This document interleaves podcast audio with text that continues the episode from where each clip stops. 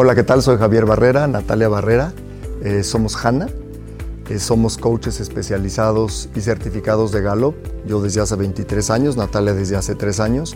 Y nos dedicamos a dar cursos, a dar talleres, pláticas, incluso sesiones individuales de asesoría en cómo descubrir, nutrir y fortalecer los talentos de las personas. Eh, yo quisiera arrancar con una, con una frase del principito, ¿no? Como tan sencillas pero tan sabias.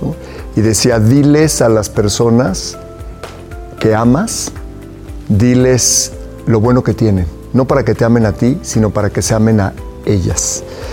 Y algo que es bien importante es que entendamos que a partir de comentar mucho sobre lo bueno que hacen, detectar lo que te gusta que hacen, lo que hacen consistentemente bien, pero de manera muy genuina.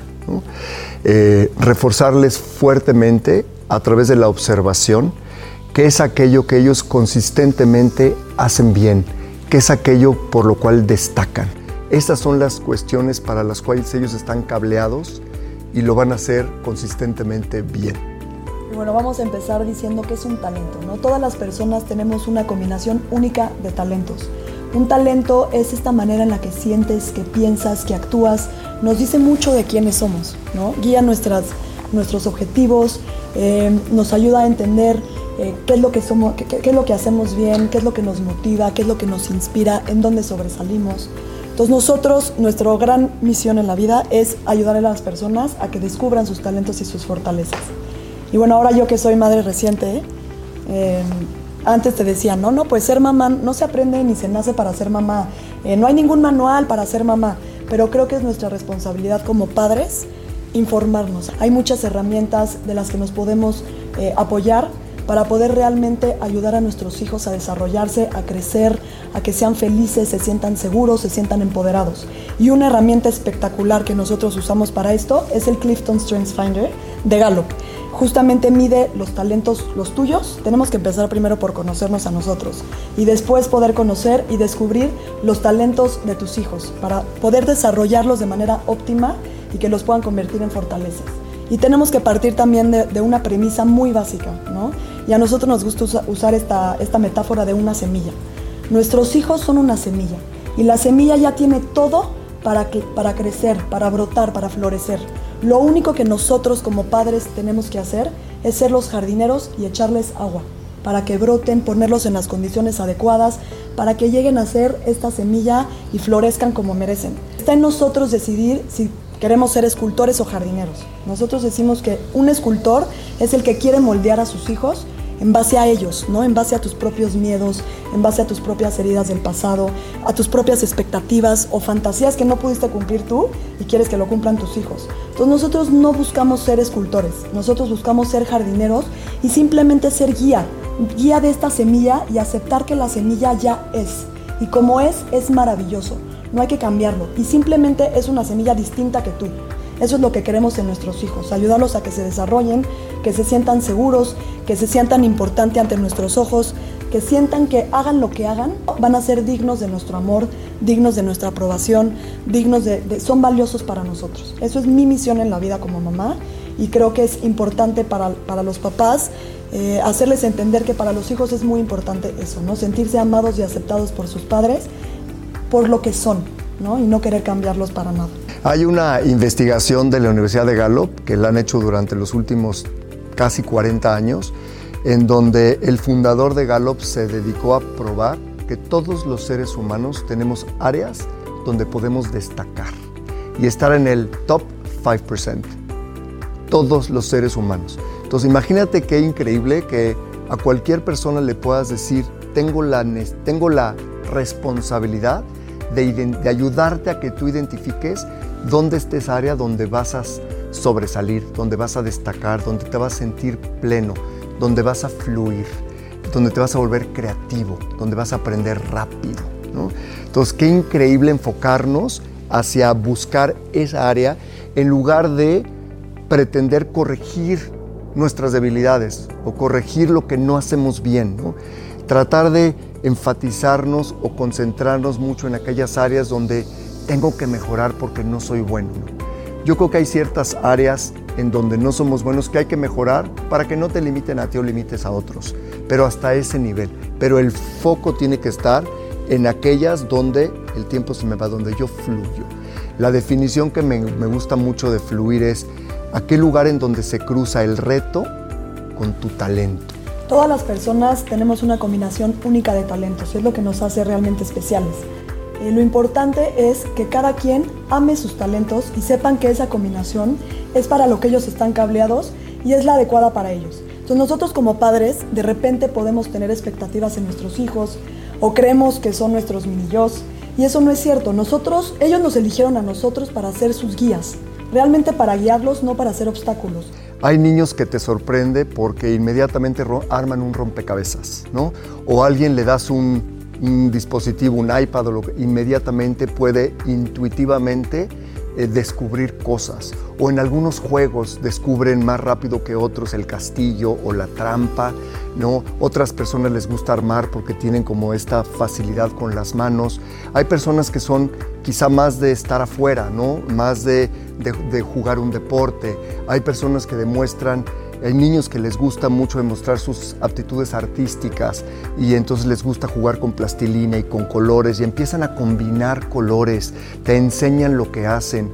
Es mucho más fácil de lo que uno cree. Hay que tener mucho cuidado con las etiquetas y cómo les hablamos. Importantísimo. Porque de repente puedes decir, ay, es que eres un enojón. No, no, no. Te sientes enojado. Tú no eres enojo, te sientes enojado. Tienen que entender que son mucho más que una emoción, mucho más que un comportamiento un ser humano tiene una esencia única y tienes talentos, tienes sueños, tienes valores. Entonces eres mucho más allá que eso. Entonces nosotros como papás tenemos la responsabilidad de ver cómo le hablamos a nuestros hijos y cuidar esas etiquetas que los pueden marcar de por vida. El tema de las etiquetas es, es objeto de estudio muy profundo. Eh, los seres humanos a lo largo de nuestras vidas somos víctimas de muchas etiquetas y casi todas las etiquetas las antecede el verbo eres, ¿sí? Eres enojón, eres irritable, eres insoportable, eres inútil, eres torpe, eres, eh, antisocial. Y algo importantísimo, yo le digo a los papás, hay que tener mucho cuidado, es, es de los verbos con que más cuidado tenemos que tener. Si bien aún lo quieres usar para las cosas positivas, ¿no? Eres increíble, eres un artista, eres alegre, está bien, ¿no? Eso en realidad está muy bien, aunque no es precisamente adecuado, porque no eres, son tus comportamientos, tus conductas, tus actitudes. Hay que señalar el comportamiento, no a la persona. En lugar de decir eres, una, eres un grosero, decir tus modos, tus caras, tu vocabulario, tus formas son inadecuadas o son groseras tus formas, tus intenciones, tus modos, tus caras. Eh, en fin, eso es lo que hay que señalar. Eviten usar el eres para denominar, porque son etiquetas que te pone loco, cuesta una vida quitar. En un taller de papás justo esto fue algo que nos compartió una mamá. Eh, se los voy a resumir porque es, es, muy bonito y además qué bueno que lo tocas porque ilustra muy bien lo que estamos diciendo. Esta, ma, esta mamá de este niño Jaime está en la selección de fútbol. De hecho, está en el equipo de fútbol, no en la selección de fútbol. Un niño con una gran disciplina, no falta un entrenamiento, martes y jueves y sábados está y juega muy bien en ese equipo, en esa selección. Conforme ese equipo empieza a destacar y empieza a ganarle al grupo de al lado y luego pues a los diferentes grupos de tercero, cuarto, quinto de primaria, empieza a ver concursos o competencias con otras escuelas y empieza a subir el nivel de los jugadores. Entonces el niño empieza a, el entrenador, de pronto empieza a no poner a Jaime a jugar todos los partidos. lo mete un ratito y de pronto otros momentos los tiene en la banca y conforme este grupo empieza a ser mucho más exitoso y empieza a competir en ligas más importantes, cada vez menos juega Jaime los partidos. Hasta que llega un punto en que en un torneo muy importante a Jaime no lo meten a jugar y está en la banca. Se acerca la madre de Jaime con el entrenador a decirle, por favor te lo pido, le estás haciendo mucho daño a Jaime porque no lo estás metiendo para jugar. Y el entrenador le decía, es que yo tengo que elegir a los mejores jugadores porque el objetivo es ganar, Y no puedo meter a Jaime.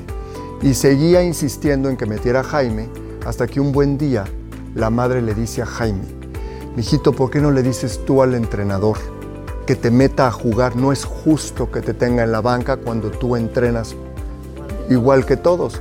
Y voltea Jaime y le dice, ma, es que tenemos que ganar y el, y el entrenador solo mete a los cracks. Y la mamá le dice, ¿y si tú fueras el entrenador, tú te meterías a ti? No, mamá. Tiene que meter a los cracks. ¿no? el, niño el objetivo es ganar. El objetivo es ganar. Entonces la madre lo que dice después de esto es, llega con el entrenador, una de las veces le dice, eh, le estás causando un tema de inseguridad muy fuerte a mi hijo. Y le dijo, no señora, la que se lo está causando es usted.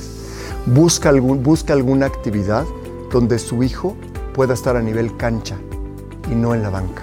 Los niños creen que son responsables de todo lo que pasa, ¿no? Eh, si algo pasa en el mundo creen que es por su culpa, si algo pasa entre sus papás creen que es por su culpa. Entonces tú hacerles saber que hacen las cosas bien, que tienen un impacto en tu vida, que, que son importantes para ti y que son valiosos de que tú los veas, bueno, eso es lo más importante para ellos. No, les da seguridad. Hay que darles seguridad, motivarlos, inspirarlos a que les sigan echando ganas. Por supuesto que si el 6 fuera 5, le tendrías que decir, échale ganas porque tienes que pasar el año escolar, ¿no? ¿Qué te, ¿Cómo te puedo ayudar yo para que este 5 lo conviertas en un 6 o 7? Pero wow, estos 10 es que qué bárbaro, es que qué bien lo haces, es que eres espectacular para esto. Eso es lo que necesitamos. Y reformular la conversación respecto de los 6 en cuéntame, ¿no? Hay algo que se te dificulta, ¿cómo te puedo ayudar? ¿Cómo diseñamos juntos un sistema de apoyo? ¿Un tutor te ayudaría o un espacio en la casa más cuidado o que, platiquemos con el profesor para ver si tienes algunas lagunas?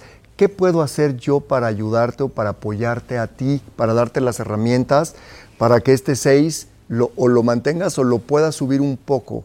En el entendido de que pues, este 6 no voy a esperar un 10 como en geografía que te es natural la geografía y eso no te hace ni bueno ni mal estudiante. Yo lo que necesito saber es que estás poniendo tu esfuerzo y que yo te estoy dando las herramientas que necesitas como apoyo. Y algo que, decía Natalia hace, hace un momento que me gustaría resaltar, nuestros hijos, eh, los niños, son un todo muy, muy complejo.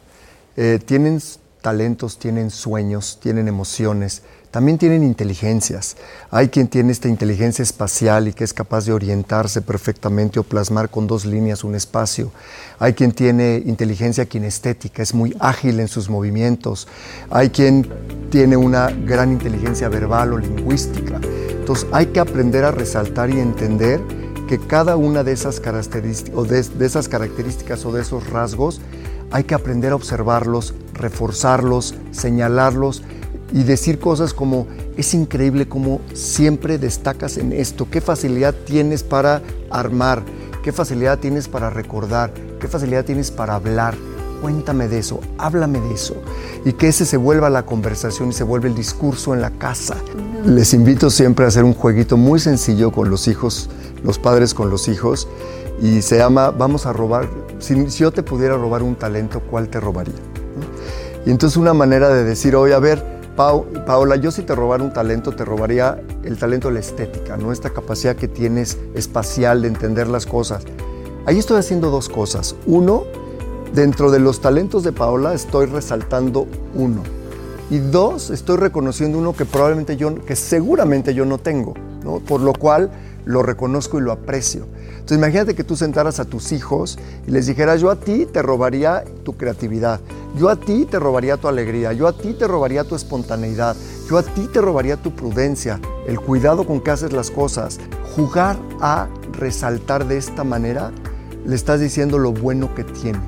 Los invitamos a todos los papás a que primero que nada conozcan sus propios talentos y fortalezas, que es lo más importante, ¿no? Siempre empezar por uno mismo para que después puedan eh, descubrir los talentos de sus hijos y ayudarlos a desarrollarlos de manera óptima y los conviertan en verdaderas fortalezas. La perfección no existe, pero si la buscas te tropiezas con la excelencia. De verdad, muchas gracias. Es un honor para nosotros estar aquí con ustedes. gracias. Natalia, Javier.